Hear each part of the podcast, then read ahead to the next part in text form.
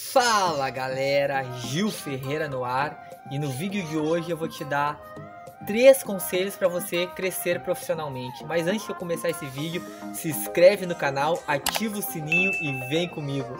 E o primeiro conselho é faça mais que os seus colegas.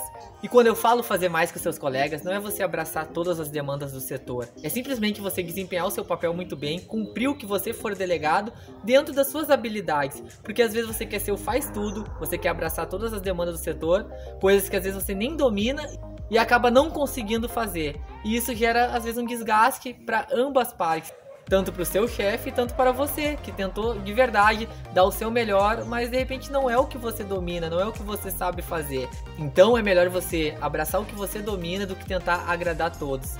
E isso não vai te fazer menos que ninguém, porque o fazer mais que seus colegas é no sentido de ajudar o seu colega, a orientar ele, a, a se disponibilizar se ele tiver um problema, a estender a sua mão para ele se ele está com dificuldade. Isso é fazer mais que os seus colegas.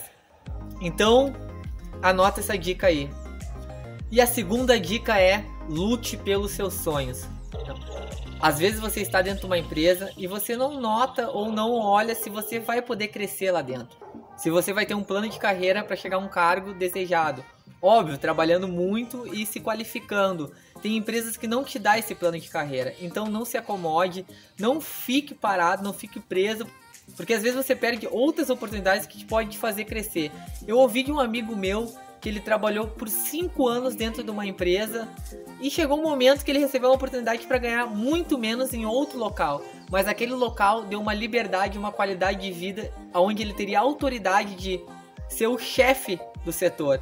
Ele iria começar a trajetória junto com o dono. Então ele viu como uma boa oportunidade. Muitas pessoas chamaram ele de louco, cara, tu vai trocar um emprego de 5 anos por algo que está abrindo agora, que não é certo, mas ele viu como uma oportunidade de correr atrás dos sonhos dele, receber mais autoridade e de aprender muito mais. Então às vezes é isso, galera. Nem sempre é o dinheiro.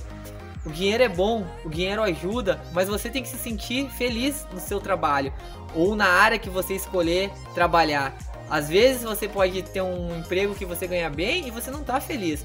Você está sendo explorado, você está sendo sugado, você não tem horário para nada, você não tem qualidade de vida e isso chega a um ponto que não é bom.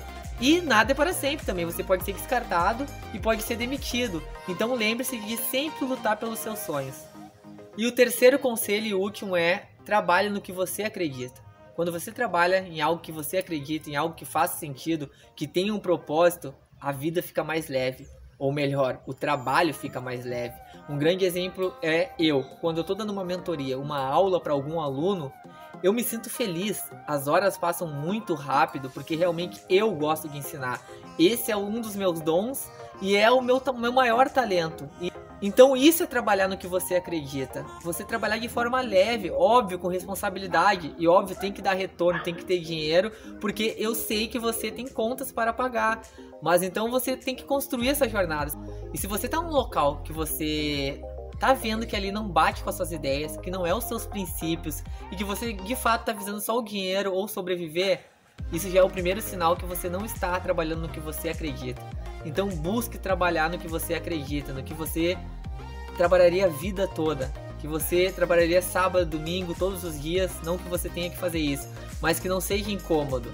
Eu cheguei num ponto que hoje é um domingo. Eu tô gravando esse vídeo no domingo.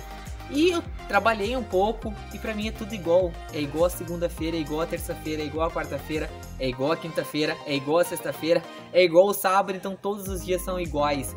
É isso que eu quero passar para vocês busque trabalhar no que você acredita que você vai ter exatamente essa sensação. Espero que vocês tenham gostado desses três conselhos de hoje. Foi um vídeo muito mais direto, muito mais objetivo. Então, se inscreve no canal, deixa o seu like aqui, comenta, compartilha para outras pessoas e deixe seu comentário, sugestões de um vídeo que possa te ajudar, um assunto que você queira ouvir. E aqui em cima está meu Instagram se você quiser acompanhar um pouco mais do meu dia a dia. Falou, galera, tamo junto!